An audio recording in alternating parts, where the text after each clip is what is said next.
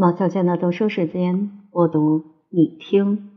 俄罗斯在近代音乐会曲目中，俄罗斯音乐占据着令人嫉妒的地位。但是，如果我们分析一下演出的和一般知名作品的统计，我们就可以看出，它们只限于我们称之为浪漫主义时期的产品。我们在音乐厅和歌剧院听到的这种俄国音乐，使人想到某些东方国家的战争。他们在打民族战争时用的是欧洲工厂制造的武器。柴可夫斯基使我们想到那些毕生在欧洲研究军事学的将官中的一员。在西方世界，他感到自得其所。他在战略和方法上利用了他在圣希尔和波茨坦所学到的东西，用音乐向世界其他部分表现俄国人比其他人都要多。更加使我们奇怪的是，俄罗斯民歌和教堂音乐比艺术音乐古老得多。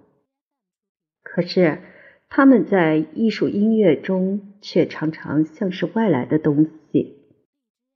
浏览一下俄罗斯文学和文化史等邻近的领域，就可以排除这种疑团，使我们看到，在19世纪以前。原来音乐在俄国是一种从外国输入的商品，是上层社会的奢侈品，其演出是为外国音乐家所垄断的。到十九世纪初，俄国人才觉悟到民歌和宗教歌调是艺术音乐取之不尽的源泉。彼得大帝是新兴俄国的创建者，他把这庞大的国家从冬眠中唤醒。他的最大功绩，同时也是他的最大罪恶，就在于他无视历史的有秩序的发展过程。他给他的国家强加快速的现代化的步骤，要把数世纪以来的衰退懒散在数年之内抑制过来。他无情的把西方的习俗和制度强加在俄国头上，反对排斥本民族传统。从而大大加深了自由主义者与保守主义者之间、贵族与平民之间的鸿沟。彼得为俄国文明做了很多事，这是无可争论的。虽说这个文明是以许多官臣的性命为代价的，它是有进步意义的，但是进步的重点在物质方面，而不在文化方面。我们在浪漫主义时期的俄罗斯音乐中所看到的俄罗斯民族倾向与西方倾向之间的裂隙，在彼得王朝的文学中已经显出，但因为传统主义者中间没有产生有才能的作家，而模仿西方的假古典主义者在使俄罗斯通晓法国和英国文学方面有伟大的功绩。耶卡捷琳娜二世王朝带来了新的重大的变化。在彼得王朝时期，西方的影响就艺术和文学而论是比较表面的。沙皇更关心的是机械和政治，而这个俄罗斯化了的德国公主却是一个真正的最新法国文明的人。她和法国启蒙运动的一些头面人物写过漂亮的书信。他对一切法国东西的强烈崇拜具有传染性。很快，整个俄国的知识界就反映了法国思想。但是，这种法国思想缺少一样东西——启蒙运动的真正精神。因为女皇是一个地地道道的专制君主，她虽要求人道主义的理想在文学中有所表白，但她对任何改善人民处境的企图却都予以无情的镇压。虚假的古典派比任何时候都发达。法国的轻盈诗不适合俄国的沉重的表现方法，这种诗经俄国人写出来显得粗鲁而笨拙。但是至少小说开始显出了俄国文学的伟大前途的迹象。十八世纪末，虚假的古典主义为感伤主义所代替，是对贵族宫廷艺术的反作用。在这一运动中最有影响的作家。卡拉姆辛的作品可悲地显露出俄国精神状态中的奇异的矛盾。卡拉姆辛的小说《可怜的丽莎》是一切未来的感伤主义小说的样板。他描写一个穷困无辜的农村姑娘为一个阔家青年所欺骗的故事。但是，这同一个作家在他的巨著《俄国历史》中，却暴露出他自己是专制制度和农奴制度的极端保守的支持者。热科夫斯基是歌颂友情和爱情的诗人，是一个抒情才子，是俄国文学中最有影响的人物之一。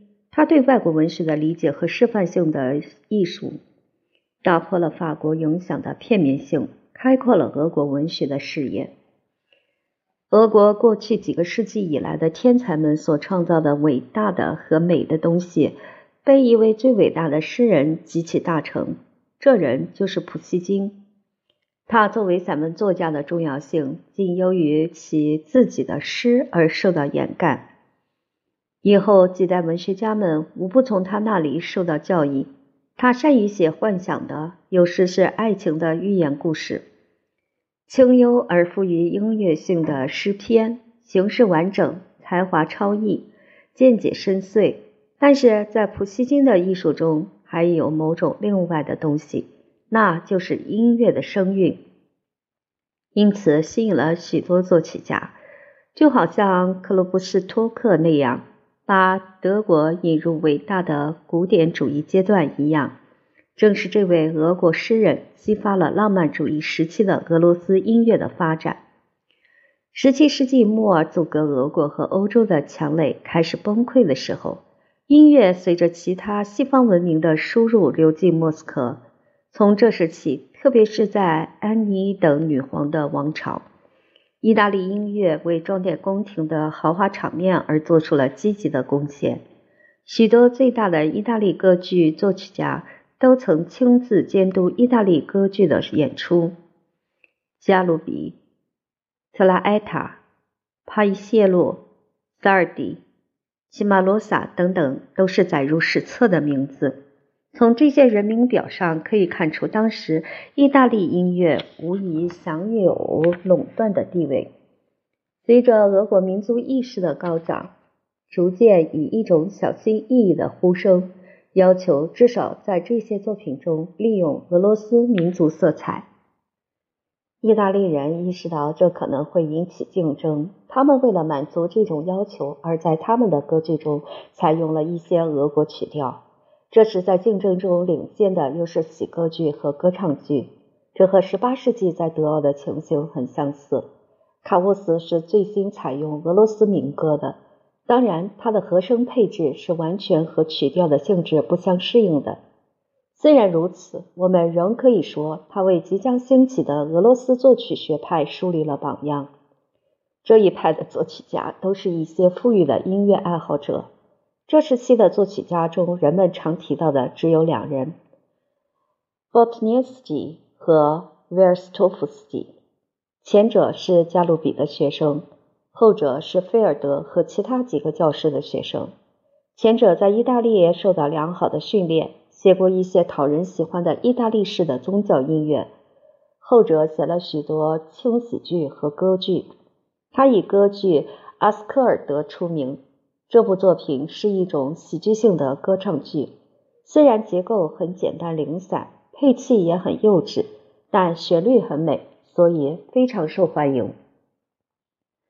在彻底觉醒的俄国音乐界中，第一个重要人物是格林卡。最初，他从一些住在彼得堡的德国音乐家学习，曾短时间师从菲尔德。然后，他到意大利养身体，在意大利住了几年，接触到贝利尼和多尼采蒂。后来，他离开意大利，到了德国，在柏林，他才第一次受到系统的音乐训练。师从有才能的理论家西格弗里德·德恩。德恩后来做了科内利乌斯和罗宾斯坦的教师，但是学习的过程很短。回到俄国之后，格林卡在民族文学运动的影响下，他的诗人朋友明确要求他创作民族歌剧。一八三六年上演了他的歌剧《为沙皇献身》，受到热烈欢迎。他的第二部歌剧。卢斯丹和刘德米拉虽然纯粹从音乐的角度来看是比前一部作品提高了，技术上更成熟了，但演出效果却差了一些。作曲家失望之余，又到外国去和大音乐家相交往。在巴黎，他和布廖兹彼此赏识。他和法国标题交响乐作家的交往，必然的使他写了交响乐的作品。突出的例子是卡马林斯卡娅。格林卡重返德国，他的新的歌剧创作计划遭到了失败。俄罗斯民族音乐的正当的语言究竟是什么？他怀着越来越拿不定主意的心情度过了他的余年。在格林卡的创作中，民间音乐大为丰富。十九世纪初，音乐中的虚假的民间性质在他的作品中并未完全消失，但是他已被一种具有一定风格力量的浪漫主义的民族民间的声音所代替。认为格林卡发明了一种歌剧的新形式，这是错误的，因为他只是接受了古典的初期大歌剧的咏叹调和合唱。不过，他注入了他自己的和民族的精神。很重要的是，在他的作品中，为俄罗斯民歌和民歌式的素材配和声时，完全凭着本能的直觉，还不能为他的手法找出理论上的意义根据。他在探索如何解决这个问题时去世了。为了这个问题，他曾回到柏林去找他的老师德恩。格林卡的声乐作品、歌剧、歌曲和宗教音乐远远超过他的器乐作品。虽然他赞美不了子，而且属于管弦乐法，但是他的器乐作品除少数例外。表现出为一切欧美小作曲家所采用的世界性的古典浪漫的混合风格。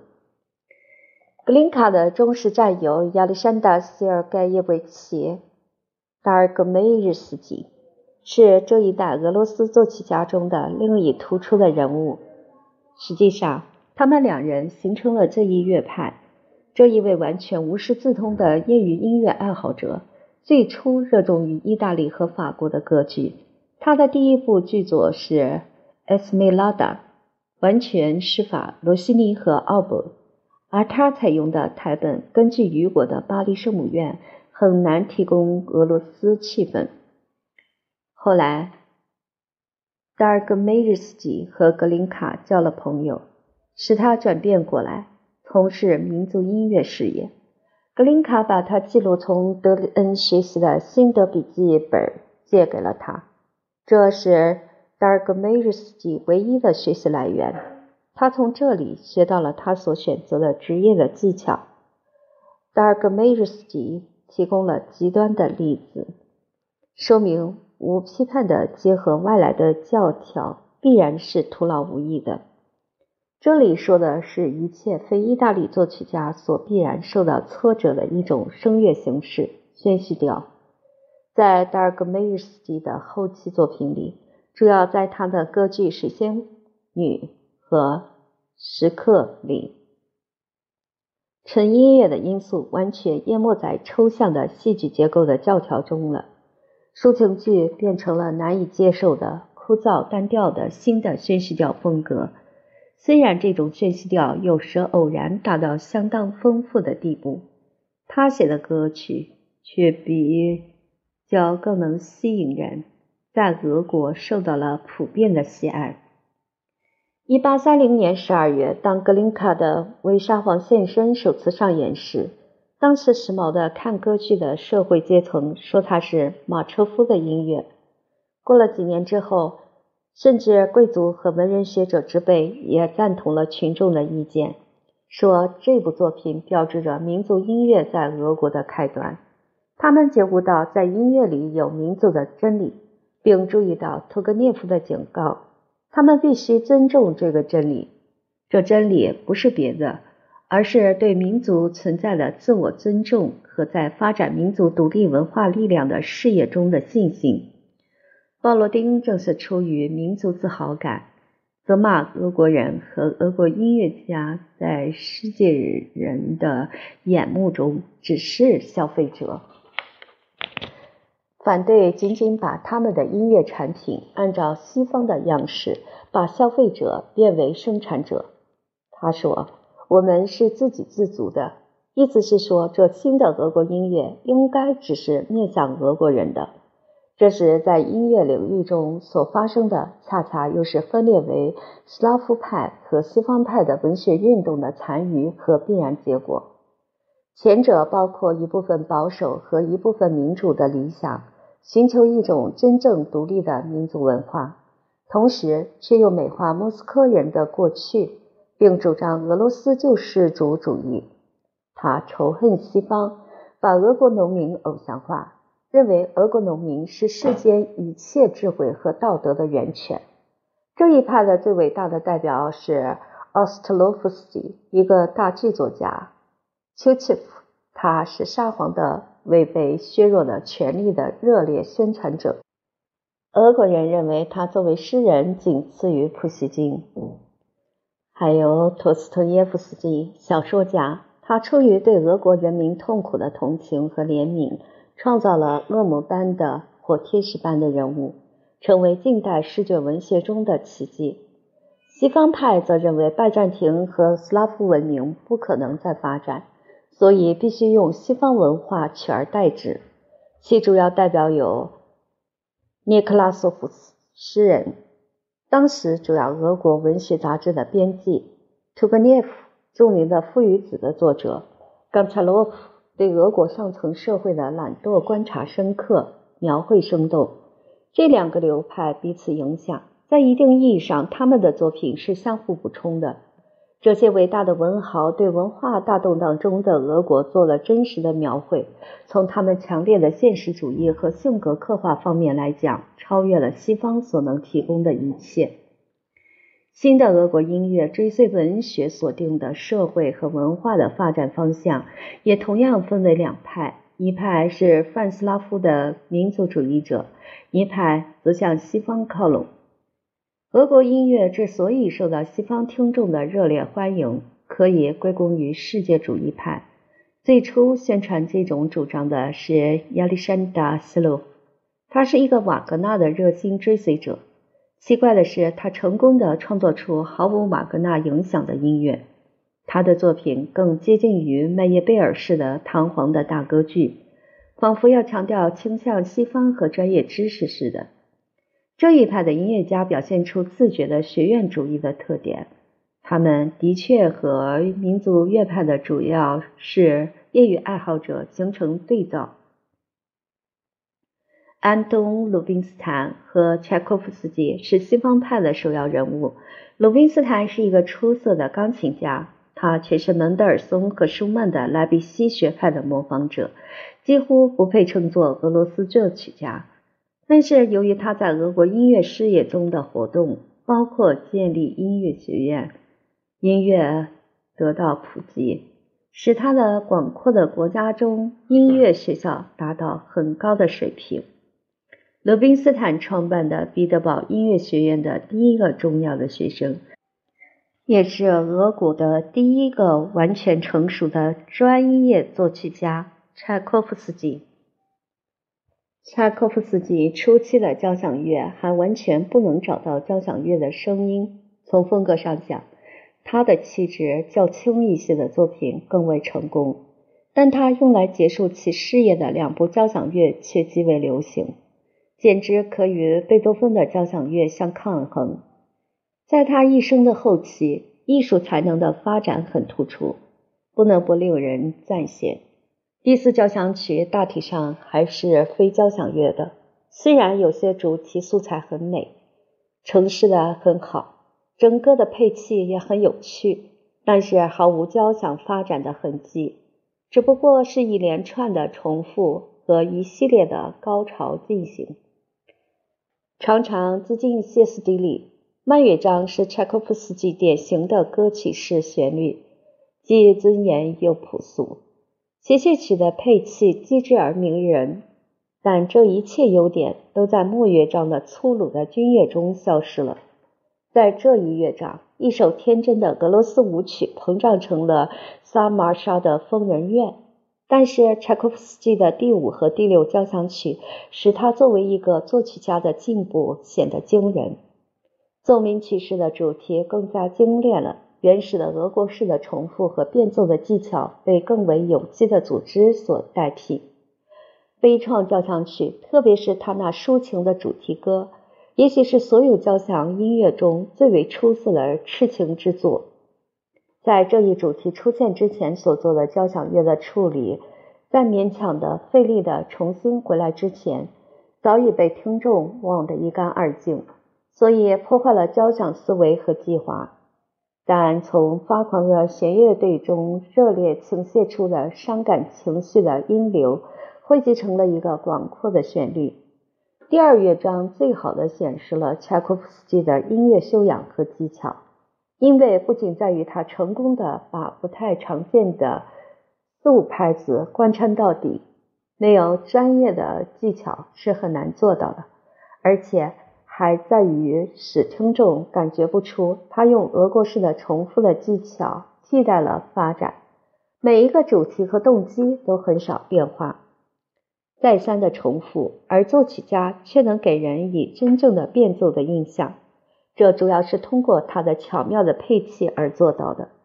的确，他在掌握管弦乐队方面，从赏心悦目的精雕细琢，乃至狂吼怒嚎的巨响效果，一般讲是很突出的。不可否认的，这后一种因素是近代指挥家的夸张手法的最好工具。所以，也是柴可夫斯基在西方听众中受到欢迎的最重要的因素。柴可夫斯基不属于音乐大师的行列，称之为近代的俄国贝多芬是无稽的。贝多芬显然既不是近代的，也不是俄国的，他也不能轻易的被取而代之。俄国从来还没有一个大音乐家比柴可夫斯基具有更彻底的国际性。民族形成外在世界的一部分，它是一个具体的事实，也是一种局限。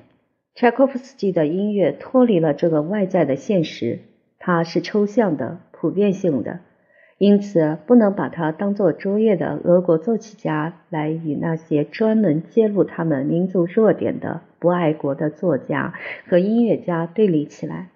后者虽然痛骂俄国。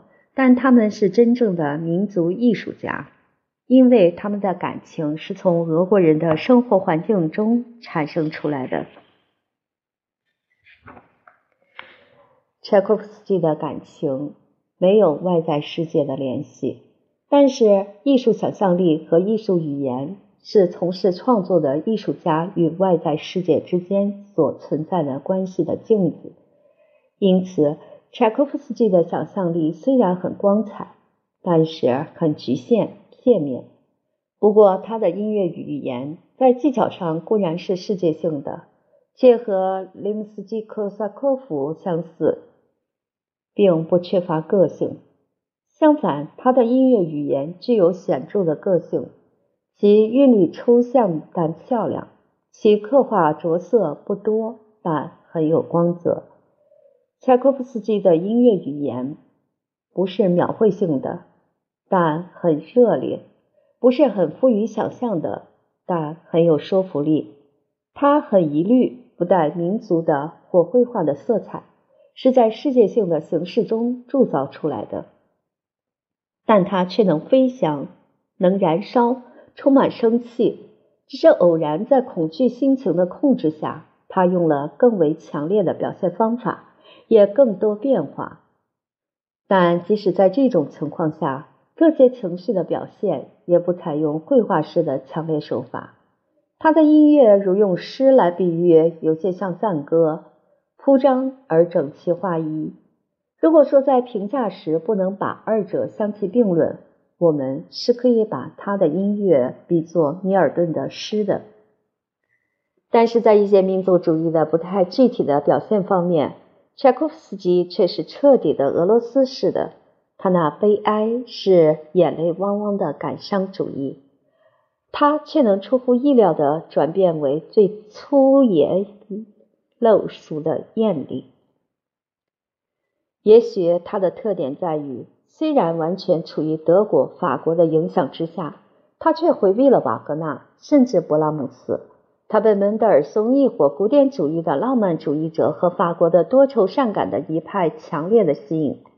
柴可夫斯基的俄罗斯性不在于他在作品中采用了许多俄国主题和动机，而在于他的艺术性格的不坚定性，在于他的精神状态与努力目标之间的犹豫不决。即使在他最成熟的作品中，也具有这种特点。他在艺术性格上的这种弱点，最好的例子就是悲怆交响曲著名的第三乐章。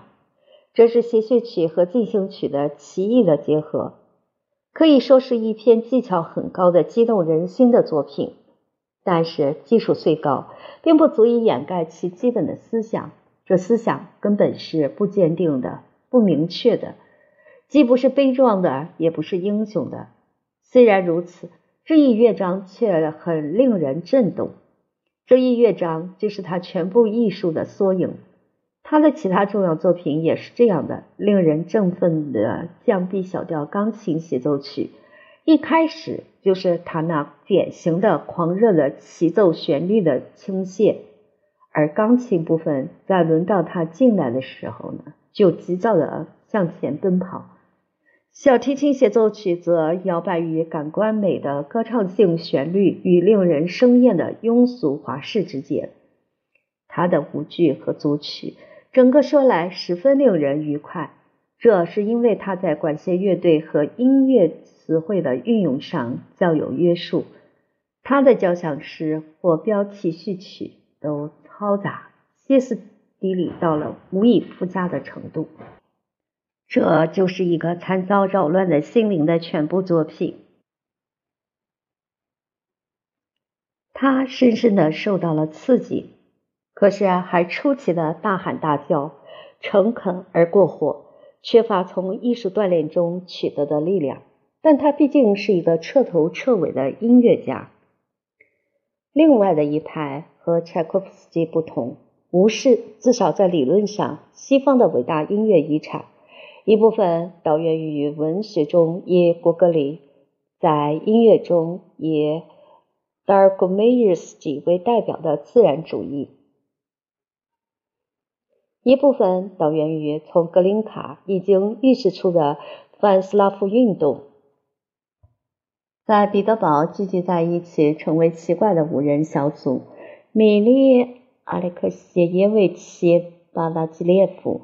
是其他成员的导师、领袖和组织者。波罗丁是医学院的化学教授，穆索尔斯基是陆军军官，林姆斯基科萨科夫是海军军官，塞扎尔安东诺维奇 ·G 是军事工程师。巴拉基列夫和这一派的其他人一样是自学的，但他是唯一接近于具备专业音乐知识的。也许这是他出现在这一小组的唯一理由。从创作上讲，他只不过是一个沙龙音乐作家。他和居易一样，出奇的不接触民族音调，不顾小组关于奋斗目标的誓言，因为模仿法国。但是巴拉基列夫真诚的热心，他的启发和教育对其他音乐家是有益的。其他音乐家最后超过了他。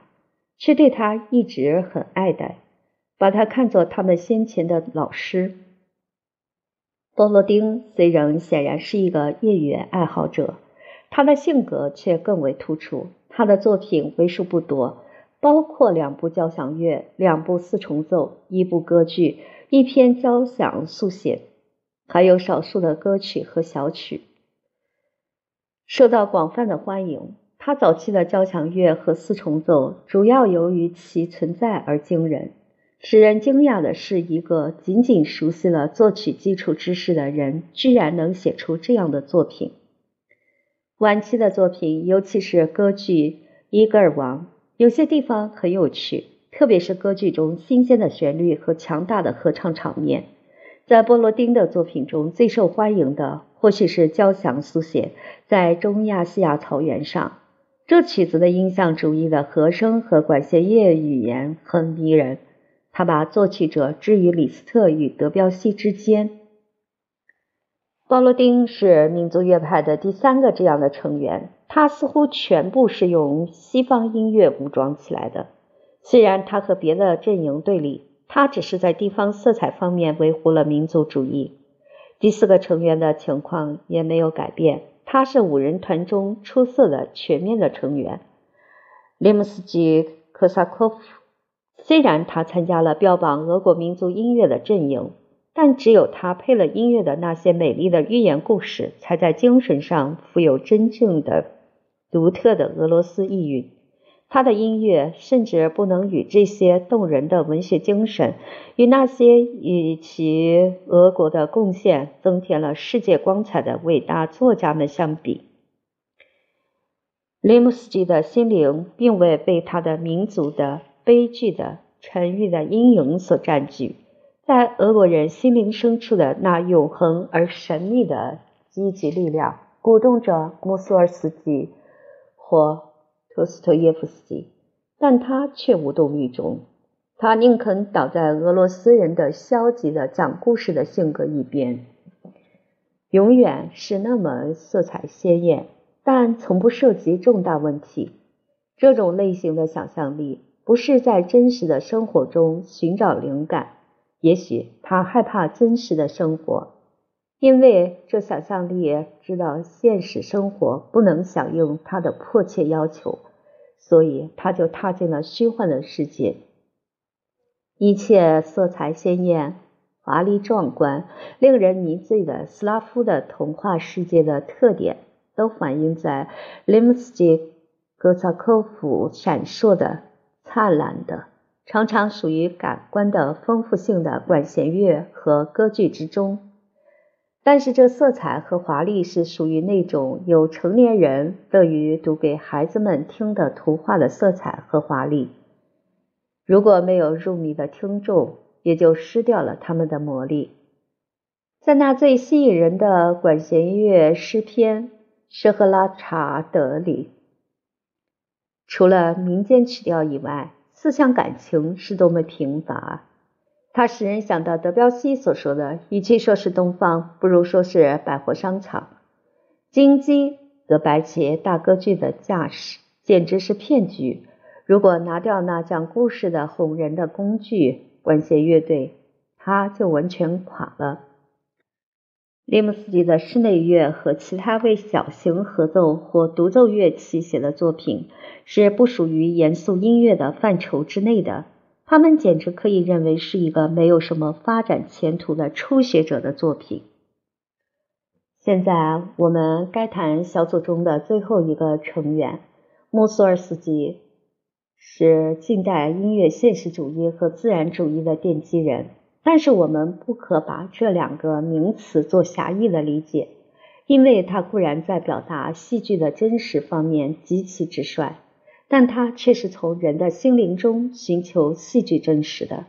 在穆索尔斯基的世界里，生活的盲目和致命的力量是那么真切，那么具有威慑力。在他的人物中存在着这种不可遏制的摧毁一切的力量。而不是像五人团中他的其他伙伴一样，只是把好听的俄罗斯曲调变成美丽的光束而已。像瓦格纳一样，穆索尔斯基是个心理学家，但是和这位德国人不同，这位德国人试图在艺术的统一体中抓住人的心灵的积极力量，而穆索尔斯基则与他的伟大文学同道果戈里和托斯托耶夫斯基一样。人心灵底层形势不定的熏燃着的力量和热情吸引着他，正是这些不定型的本能力量的表现，把穆索尔斯基引入到除了俄国的伟大作家之外，其他任何音乐家都未能进入的境界。在这里，人的自然的感情带着奇迹般的明朗和直率得到发挥。在这里，这些感情既不是被掩饰的，也不是被伪造的。接近这样的境界，是通过儿童和民众，通过他们达到幽默和自然。对于这一切，穆索尔斯基深知其间的奥秘。鲍里斯·戈杜诺夫是东欧最伟大的音乐戏剧杰作。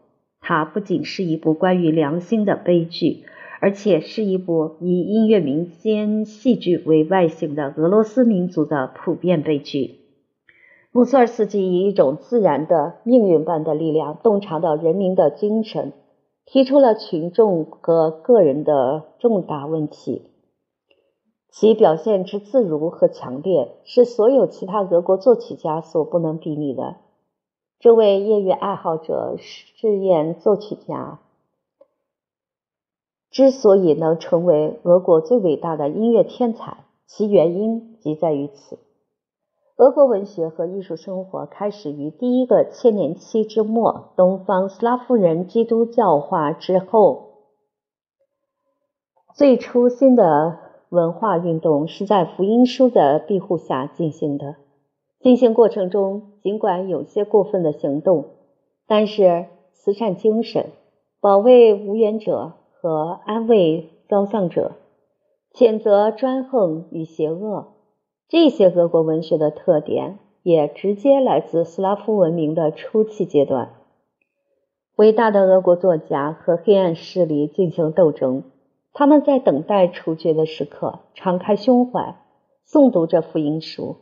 他们证明受苦也是上帝的恩赐。我们需要用它来洗净心灵。他们描写了人性中的天使和野兽，他们的怜悯之心试图挽救后者。他们对他们的使命，甚至对他们的鬼外行动，怀着强烈的信念。托尔斯泰不仅诅咒近代文明，甚至诅咒对于美的崇拜。他们表现出了天才的错误。他们很少达到一个明确的哲学观点，但另外一方面，他们从不放弃探索。总之，他们永远是一些了不起的艺术家。在俄国音乐中，除了穆索尔斯基是一个例外，看不到一点这种精神的痕迹。俄国人并不缺少音乐才能。所有斯拉夫民族的国家都是以具有音乐才能著称的，但是他们音乐才能的开拓为时较迟，而且在不知不觉中来得突然。他们的音乐需要和世界艺术的需要不相适应。当他们的年轻的艺术事业与走向衰亡的西方浪漫主义运动相接触时，它受了损害。